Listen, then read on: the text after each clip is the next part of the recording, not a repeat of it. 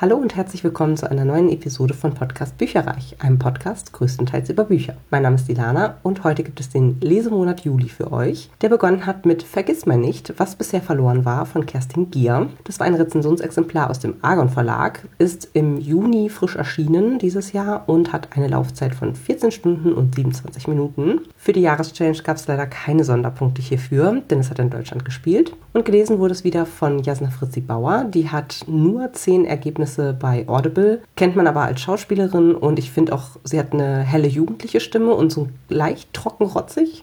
Ich fand, das passte super und passte auch beim ersten Mal schon super. Und auch der Timo Niesner, der hat deutlich mehr Ergebnisse, 55 bei Audible. Und ich weiß gar nicht, wen von beiden ich besser finde. Der hat es auch richtig super gemacht. Ich finde seine Stimme grandios, äh, ziemlich dunkel, irgendwie sicher. Ja, hört sich super an, die beiden zusammen. Und es geht hier um Quinn und Mathilda, deren Abenteuer hier in die zweite Runde geht. Und ich war sogar bei einer Lesung auf einem Schiff in Hamburg mit dabei, wo die Autorin dann da war und was vorgelesen hat. Unterbrochen von sehr vielen Anekdoten und äh, sehr viel Gelache. Es war super lustig und hat sehr viel Spaß gemacht. Ich muss allerdings sagen, dass mir die erste Hälfte bis zu 60 Prozent des Hörbuchs super schleppend vorkam. Es war wahnsinnig viel Infodump rund um den Saum. Das ist diese Parallelfantasiewelt, die hier geschaffen wurde. Und ich finde die gar nicht so spannend, ehrlich gesagt. Wiederum zu der großen Prophezeiung, die vielleicht Quinn meinen könnte, aber auch zu seiner Herkunft oder auch seinem Vater, haben wir eigentlich kaum was Neues erfahren. Immerhin gab es schon einige Szenen, die super lustig waren und Aspekte aus der Silbertrilogie wurden auch aufgegriffen, was ich super cool fand. Das Ende hat mich mit dem Buch auch ein bisschen versöhnt, aber ich fand es insgesamt echt nur mittel und deswegen bekommt es auch von mir leider drei Sterne. Ist halt irgendwie wie so ein typischer Mittelteil, wo nicht so viel passiert und nicht viel vorangebracht wird. Schade, schade. Und hier kommt noch ein kleiner Ausschnitt für euch. Ich hätte es ahnen können. Du bist eben ein Wunder sagte ich, und es war mir völlig egal, dass ich meine Mundwinkel nicht mehr unter Kontrolle hatte und Mathilda absolut verzückt anstrahlte.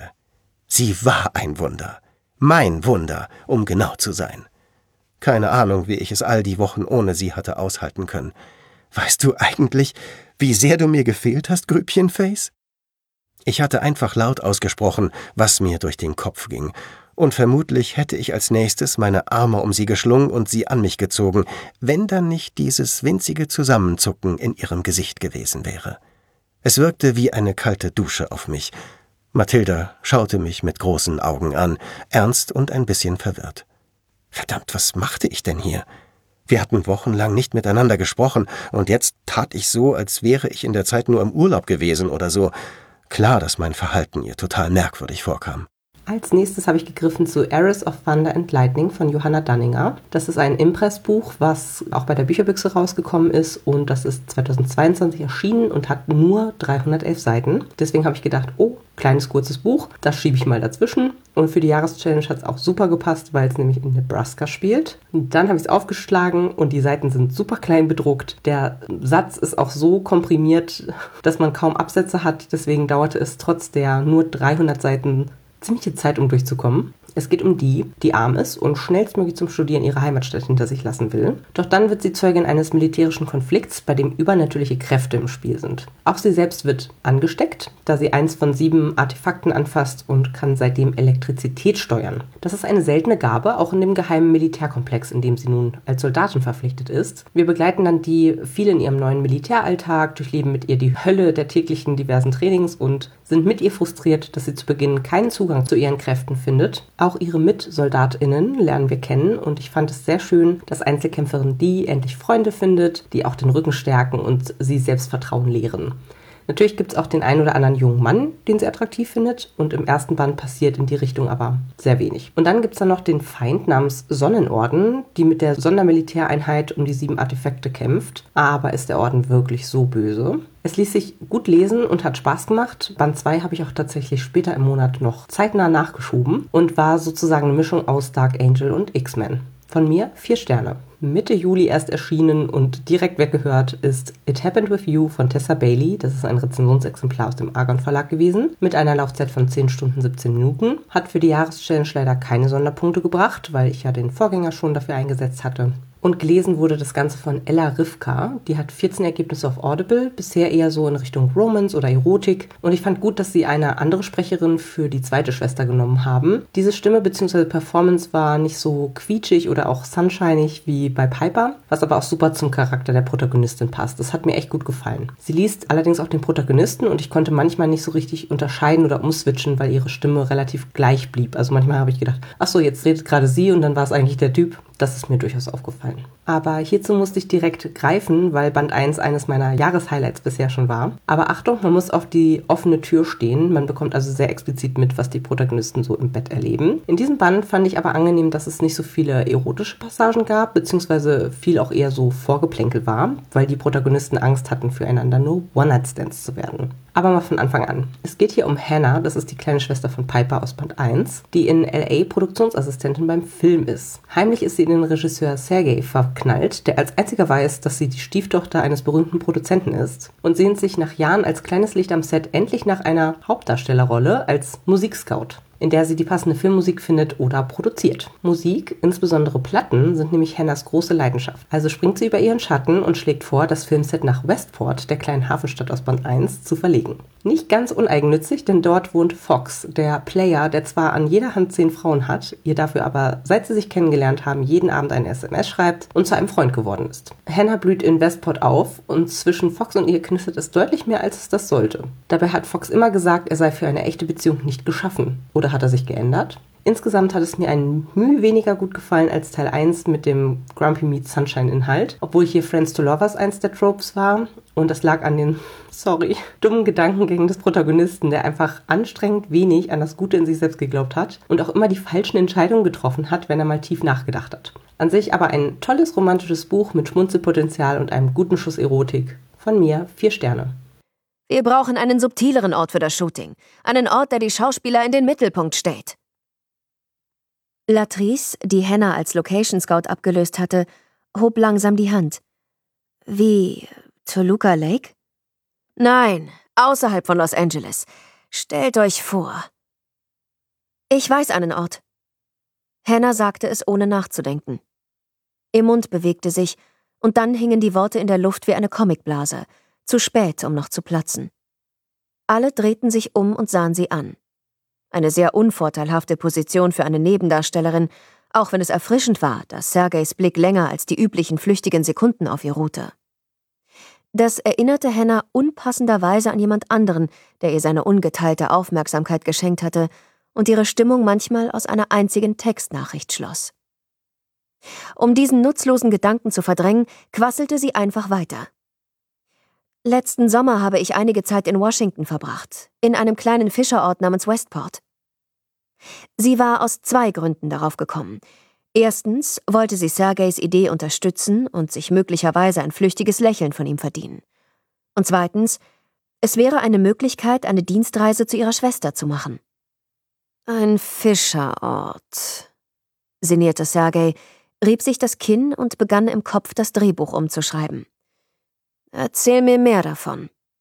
Als nächstes habe ich gegriffen zu Camp. Queerfeld ein führt auch ein Weg von Elsie Rosen. Das ist im Second Chances Verlag und auch bei der Bücherbüchse erschienen mit Farbschnitt aus dem Jahr 2022, nämlich im Mai und hat 366 Seiten gehabt. Für die Jahreschallenge habe ich mehr oder weniger danach gegriffen, weil ich dachte, ah, es ist ein amerikanisches Camp irgendwo im Nirgendwo. Das deckt bestimmt irgendeinen Bundesstaat ab, den ich noch nicht auf meiner Liste habe oder noch nicht im Visier habe. Konnte man aber von außen nicht sehen, wo es spielt. Stellte sich heraus, es spielt in Connecticut. Und dazu hätte ich auch noch Wer die Hölle kennt von Liebe Dugo parat gehabt, was ich ja auch dann tatsächlich diesen Monat noch gelesen habe, kommt später. Ja, Somit hatte ich dann auf einmal zwei Bücher für denselben Bundesstaat, anstatt dass ich vielleicht noch irgendeinen Bundesstaat hätte abdecken können, den ich nicht so auf dem Zettel hatte. Egal. Es war letztes Jahr ein Geschenk von Ramona zu meinem Geburtstag und passt auch perfekt in die Jahreszeit, wie ich finde. Besonders an dem Wochenende, an dem ich es gelesen habe, da sind in Hamburg nämlich sommerliche Temperaturen ausgebrochen, was seitdem absolut nicht mehr der Fall ist. Randy liebt es, seine Sommer im Ferienlager für queere Personen zu verbringen und ganz er selbst sein zu können.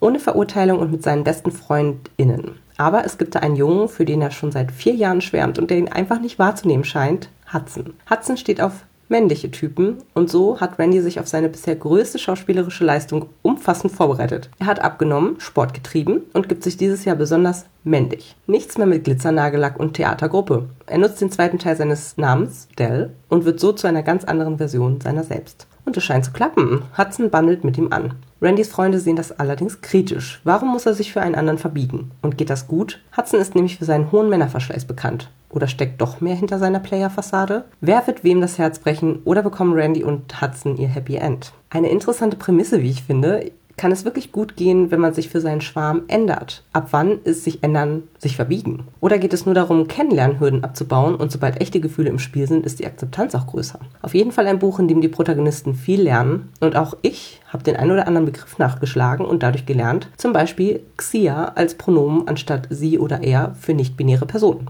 Sehr interessant. Hätte ich das Buch nicht an einem einzigen Wochenende durchgelesen, hätte ich wahrscheinlich die immer gleichen Tagesabläufe irgendwann langatmig gefunden. Es gibt eben in Sommercamps eine Routine und die Romanhandlung muss ich quasi die Lücken schnappen. Da sieht dann auch schnell mal jeder Tag der ersten zwei Wochen Campaufenthalt fast gleich aus. Das Ende hat mich aber überzeugt und ich fand es auch toll, wie viel Wert darauf gelegt wurde, Probleme und Meinungsverschiedenheiten anzusprechen und sich auch zu entschuldigen, wenn man mal Mist gebaut hat. Randy war übrigens sehr liebenswürdig und man hat mit ihm total mitgefiebert, ob sich sein großer Traum erfüllt. Hudson tat einem eher leid, da er von seinen Eltern aus aus Gehirn gewaschen bzw. gedrillt wurde auf diese Männlichkeitsfokussierung und eigentlich nicht von ihnen bedingungslos akzeptiert wird, wie er ist. Insgesamt ein schöner Sommerroman mit Tiefgang, der aber kein Highlight für mich war. Achtung, offene Tür bzw. Zeltwand und explizite Sprache. Vier Sterne.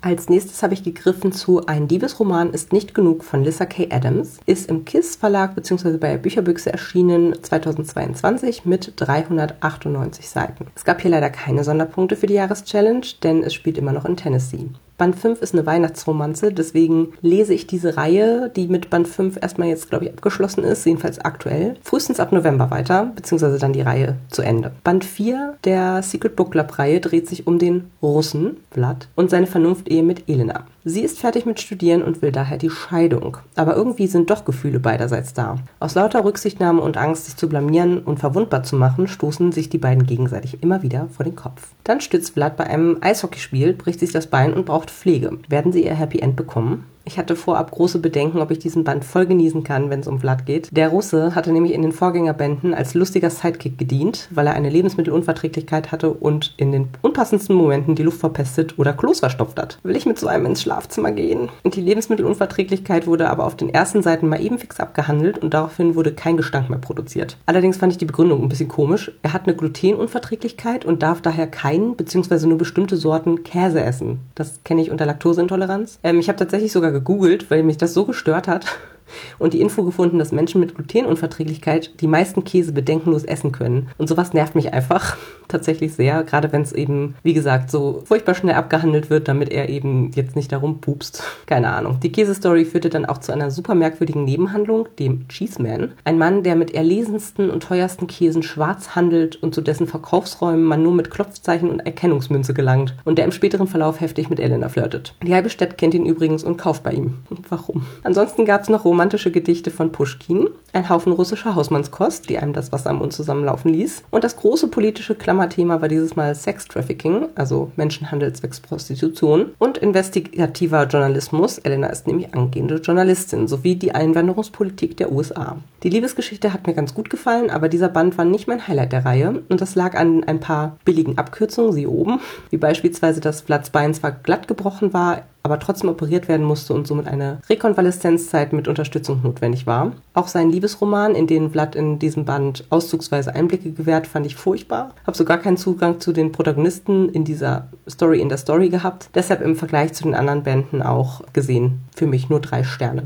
Da ich mich im Juli sehr nach Sommer gefühlt habe und dieses Hörbuch als Empfehlung für den Sommer von Eat, Read, Sleep, dem Podcast, gegolten hat, habe ich zu Der Markisenmann von Jan Weiler gegriffen. Das ist im Hörverlag erschienen, ist eine ungekürzte Lesung von 9 Stunden 17 Minuten und aus dem Jahr 2022. Gelesen von Lisa Redina. Die hat es gut gemacht, relativ trocken und alt oder älter als eine Jugendliche, aber das war in Ordnung, weil die Protagonistin sich zurückerinnert. Ich wollte nämlich ganz gerne einen kurzen zeitgenössischen Roman dazwischen schieben. Die Protagonistin Kim erzählt hier von dem Sommer, in dem sie 15 war und ihren ihr unbekannten Vater, den Markisenmann, kennenlernte. Sie hatte nämlich ihren kleinen Bruder angezündet, beziehungsweise war dafür dafür verantwortlich, dass er schwere Brandwunden hatte und ihre Eltern wussten sich nicht mehr weiter zu helfen. Und da steht Kim nun und ist bass erstaunt, wie anders das Leben ihres leiblichen Vaters ist zu dem, das sie kennt. Ronald Papen klappert Tag ein Tag aus diverse Orte im Ruhrgebiet ab und versucht pottenhässliche Markisen an den Mann zu bringen. Es gibt Modell Mumbai und Modell Kopenhagen, eins braun-orange, eins blau-grün. Sie lernt seine liebenswerten Versagerfreunde aus Rosis Pilz erkennen und bringt Leben in die Bude ihres Vaters, hm, was eine Lagerhalle ist. Außerdem hilft sie ihm mit ordentlich Schwindeln seinen Markisenumsatz enorm zu steigern. Die besten Passagen waren die, die witzig waren. Absurde Situationen gepaart mit trockenem Humor, das war genau meins. Es war auch durchaus emotional und Kims Vater schrullig liebenswürdig. Dazwischen gab es allerdings einige Durchstrecken, die ich geradezu langweilig fand. Wäre das Verhältnis anders gewesen, hätte es nur drei Sterne gegeben. Ich glaube aber, dass mir das Buch auch im Gedächtnis bleiben wird. Daher von mir vier Sterne kommen wir zu einem lang ersehnten Reihenabschluss, nämlich Atlas, die Geschichte von Parsault von Lucinda Riley bzw. ihrem Sohn Harry Whittaker nach ihrem Tod zu Ende geschrieben, ist im Hörverlag erschienen im Mai 2023, hat eine Laufzeit von 23 Stunden 16 Minuten bzw. 800 Seiten im Buchformat und somit habe ich tatsächlich die Sieben Schwestern Reihe komplett beendet, wieder in einer Leserunde mit Lea, die heißt auf Instagram mittlerweile Penguin Pages und es war auch wirklich ein wilder Ritt über alle acht Bände hinweg. Vielen Dank dafür nochmal an der Stelle. Hat richtig Spaß gemacht, es zusammen mit ihr zu lesen. Gelesen wurde das Hörbuch von Thomas Holländer, der hat 15 Ergebnisse auf Audible, ist eine Altherrenstimme, bisschen brüchig, passte gut. Oliver Siebeck, der macht es natürlich wieder super, 255 150 Ergebnisse und Sabine Arnhold mit 109 Ergebnissen. Atlas, die Geschichte von Parsold, gibt leider keine Sonderpunkte, dafür einige Lesepunkte. Das hätte nämlich auch ins dicke Büchercamp gepasst. Insgesamt bin ich von der Reihe echt enttäuscht und insbesondere von den letzten beiden Büchern. Band 7 war ja so ein Hin- und Hergereise über alle Kontinente, weil die verschwundene siebte Schwester verzweifelt gesucht bzw. verfolgt wurde. Aber es gab in dem Band auch kaum Antworten. Die Hintergründe von Parsold aus diesem Band kamen erst in den letzten 20 Prozent vor. Davor wurde alles aus den vorangegangenen sieben Bänden erneut bis ins kleinste Detail durchgekaut. Die Beziehungen aller Großmütter der sieben Schwestern zu Atlas, Parsold, wurde erläutert. Danach wurden die Adoptionen der Schwestern über Atlas Tagebuch erneut geschildert und wie es dazu kam, beziehungsweise wie sehr einige dieser Familien die Kinder auch an einen Wildfremden loswerden wollten. Das hat mich total angewidert. Das Ende triefte vor Kitsch. Jeder Topf musste einen Deckel kriegen und es war weniger magisch, als ich vermutete. Die Parallelen zur griechischen Mythologie waren schlussendlich purer Zufall und das fand ich total unbefriedigend. Die Dialoge und die Story insgesamt waren unglaubwürdig. So spricht einfach kein normaler Mensch und der größte Konflikt hätte mit einem klärenden Gespräch aus der Welt geschafft werden können. Sehr enttäuschend für mich als Leserin, obwohl die Bücher durchaus eine Sogwirkung entfaltet haben, auch der letzte Band. Trotzdem fand ich die ersten sechs Bücher mit ihren zwei Erzählsträngen heute und damals deutlich besser und interessanter als die letzten beiden Bücher. Von mir tatsächlich für dieses Buch nur drei Sterne. Dann habe ich zu dem zweiten Buch von Johanna Danninger diesen Monat gegriffen. Descendant of Heat and Blaze hieß der Abschluss der Dilogie. Ist wieder bei Impress bzw. Bücherbüchse rausgekommen, auch von 2022 mit 338 Seiten. Für die Jahreschallenge konnte ich es tatsächlich woanders einsetzen und zwar in Alaska. Es wurde zwar auch viel rumgereist, aber mehr als 30 Prozent spielten in einem geheimen Hauptquartier. Für die Jahreschallenge war diese schmale Buchreihe also ideal. Zwei Bücher, zwei US-Bundesstaaten. Ich fand den Schreibstil auch echt gut, aber irgendwie hat mir was gefehlt. In den zweiten Band kam ich ziemlich schleppend rein. Beim ersten Band hatte ich ja schon gemerkt, dass die Seiten echt eng gesetzt sind, sodass wir hier zwar von knapp über 300 Seiten reden, das Lesen aber einfach länger gedauert hat als bei anderen Büchern mit derselben Seitenanzahl. Davon abgesehen mochte ich die Protagonistin mit ihrem trockenen Humor und dem sehr bodenständigen Einschätzung ihrer Situation sehr. Und auch die anderen Charaktere waren sehr gut gezeichnet mit einem charmanten und lustigen Sidekick, dem mysteriösen Love Interest und dem verständnisvollen Mentor. Von der Handlung her hat es allerdings das Rad so überhaupt nicht neu erfunden und ich fand es vom Geschehen her eher eher langweilig. Ich fürchte, es wird auf mittel- bis langfristige Sicht nicht viel von diesem Buch hängen bleiben. Für mich daher leider nur ganz nett für zwischendurch. Drei Sterne.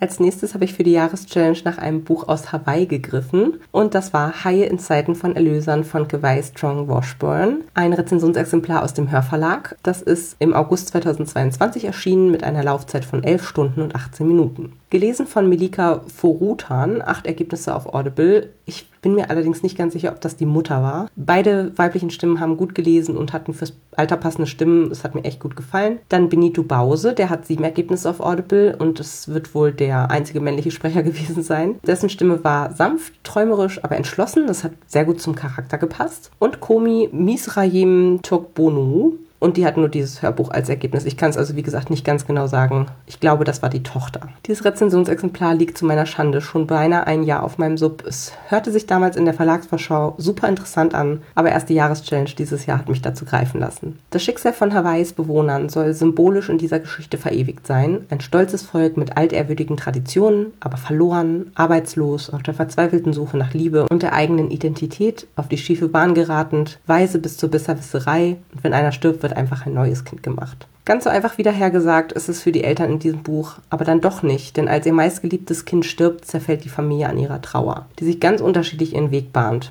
Der Vater verstummt und wird pflegebedürftig, der Sohn gerät auf die schiefe Bahn, weil er gar nicht mehr weiß, wohin mit seiner Energie, und die kratzbüstige Schwester versucht vergeblich zu Hause Halt zu finden. Die Mutter, fassungslos, beginnt nach und nach zu begreifen, dass sie ihre Kinder vernachlässigt hat. Mir persönlich war es zu gewollt literarisch hochwertig und zu ekelhaft.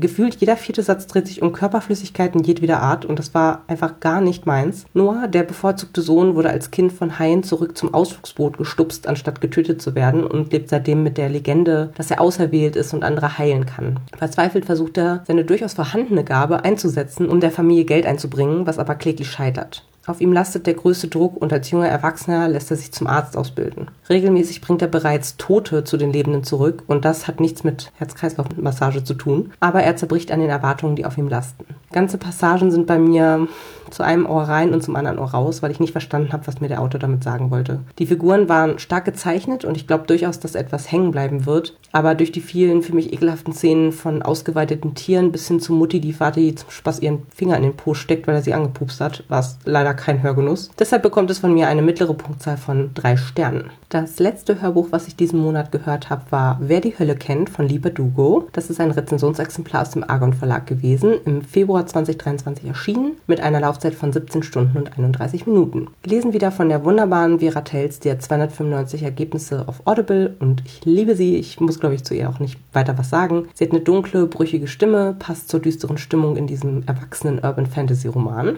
Und bei der Jahreschallenge hätte ich es für Connecticut eintragen können, wenn ich Camp schon dazwischen gekommen wäre, denn spielt in Yale. Und es ist auch leider keine Reihe von meinen Reihenvorhaben, deswegen konnte ich da jetzt keinen Haken dran setzen, aber macht nichts. Alex Mentor Darlington sitzt immer noch in der Hölle fest und Alex trommelt alle zusammen, die wir in Band 1 kennengelernt haben, um ihn zu retten. Aber so ein Ausflug in die Hölle ist kein Spaß und außerdem soll Alex laut dem Prätor, dem obersten Leteführer, die Finger davon lassen. Tut sie das? Natürlich nicht. Und das auf die Gefahr hin, dass Darlington ihr größtes Geheimnis ausplaudert, sobald er wieder da ist. Denn das hatte er kurz vor seiner Entführung in die Hölle in Erfahrung gebracht. Es war wieder sehr langsam stetig erzählt, aber durchaus spannend und voller mehrschichtiger Rätsel, die erst nach und nach entschlüsselt werden. So müssen Alex, Dawes und Co. erstmal den Pfad zur Hölle in Yale ausfindig machen, um zu Darlington zu gelangen. Den wiederum könnte sein Abstieg in die Hölle langfristig verändern. Zeitgleich muss Alex sich mit einem unangenehmen alten Bekannten herumschlagen, der sie als Geldeintreiberin missbraucht und lernt einen mehr als unangenehmen mächtigen Vampir kennen. Auch ihre eigenen Fähigkeiten wachsen und nun kann sie die grauen,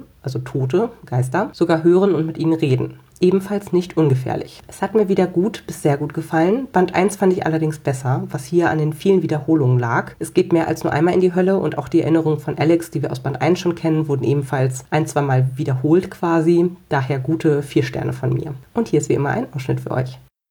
Alex näherte sich Black Elm wie einem wilden Tier.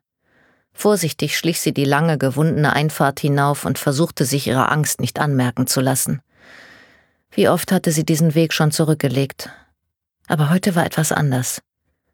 Durch die kahlen Äste der Bäume kam das Haus in Sicht, als ob es auf sie gewartet, als ob es ihre Schritte gehört und sich bereit gemacht hätte. Es duckte sich nicht wie ein Beutetier, vielmehr stand es da, zwei Stockwerke aus grauem Stein und ein spitzes Dach, wie ein Wolf, der seine Krallen in die Erde bohrt, die Zähne gebleckt. Früher war Black Elm zahm gewesen, glänzend und gepflegt, aber es war zu lange sich selbst überlassen worden. Sie schob den Schlüssel in das Schloss der alten schwarzen Tür und schlüpfte in die Küche. Alex hatte eine Routine. Naja, eigentlich hatte Dawes eine Routine, die Alex versuchte zu befolgen. Sie war wie ein Fels, an den sie sich klammerte, wenn, wie jetzt, die Angst in ihr aufstieg. Tür aufschließen, die Post sortieren und auf die Anrichte legen, Cosmo frisches Wasser und Futter geben. Sie wusch sich die Hände über der Spüle und erst, als sie sich umdrehte und nach einem Handtuch griff, sah sie die offene Kellertür im Geschirrzimmer. Alex trocknete ihre Hände und versuchte, das wilde Pochen ihres Herzens zu ignorieren. Die Tür, Eine Lücke zwischen den stilvollen Glasschränken und Regalen war ihr vorher nie aufgefallen. Und ganz sicher hatte sie sie noch nie offen gesehen. Insgesamt habe ich diesen Monat zehn Bücher gelesen und gehört vier Bücher, sechs Hörbücher, keine E-Books, mit einer Gesamtseiten- und Minutenzahl von 4469. Bei meinen Lesevorhaben habe ich nur eine Sache weiterverfolgt und zwar Reihen gelesen. Und zwar habe ich einmal Atlas gelesen und dann Secret Book Club. Das sind beides eben Reihen, die ich mir vorgenommen habe. Alles andere habe ich jetzt nicht weiterverfolgt. Es gab weder einen Titel aus der 12 für 2023 noch aus dem Projekt AutorInnen und auch einen Subsenior habe ich diesen Monat nicht erlöst. Meine aktuelle Subhöhe beträgt bei den Büchern 128. Das sind insgesamt drei abgebaut. Ich habe nämlich vier gelesen und ein vorbestelltes Buch von der Bücherbüchse erhalten, nämlich Fourth Wing von Rebecca Yaros. Lese ich auch gerade, finde ich super. Kleiner Spoiler für nächsten Monat. Andere Vorbestellungen haben sich leider verzögert. Es sollten nämlich eigentlich noch vier weitere Bücher diesen Monat kommen. Nun werden es circa 13 Bücher, die im August eintrudeln. Send help. Dementsprechend freue ich mich jetzt auch ehrlich gesagt nicht so wahnsinnig über die drei abgebauten Bücher, denn nächsten Monat wird es ordentlich wieder was draufkommen. Bei den Hörbüchern sind wir aktuell bei 78 ungehörten Hörbüchern. Das sind insgesamt sechs Gehörte, die ich abgebaut habe, auch direkt, denn es ist nichts dazu gekommen. Und ich wollte nochmal darauf eingehen, dass ich ja mein Jahresziel auf 85 ungehörte Hörbücher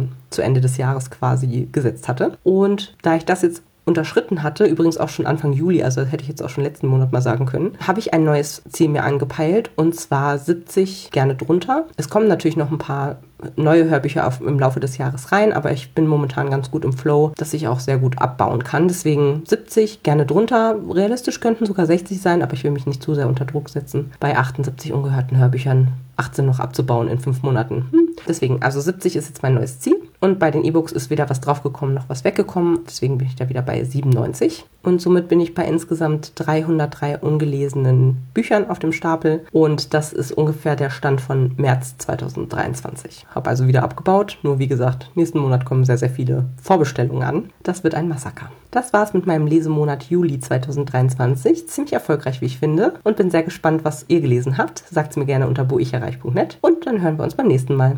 Ciao. Informationen zu allen Büchern, über die ich heute gesprochen habe, findet ihr auf meiner Website www.bücherreich.net mit UE. Ihr könnt dort oder auf Facebook unter www.facebook.de slash podcastbuicherreich in einem Wort durch mit mir in Kontakt treten. Meine E-Mail-Adresse lautet buicherreich at gmail.com. Wenn ihr diesen Podcast über iTunes abonniert habt, würde ich mich riesig freuen, wenn ihr mir eine 5-Sterne-Bewertung hinterlasst. Dies ist ein privater Buch-Podcast, in dem ich nur meine eigene private Meinung wiedergebe. Wenn mir ein Buch oder Hörbuch kostenlos zur Verfügung gestellt wird, kennzeichne ich es entsprechend auf meiner Website.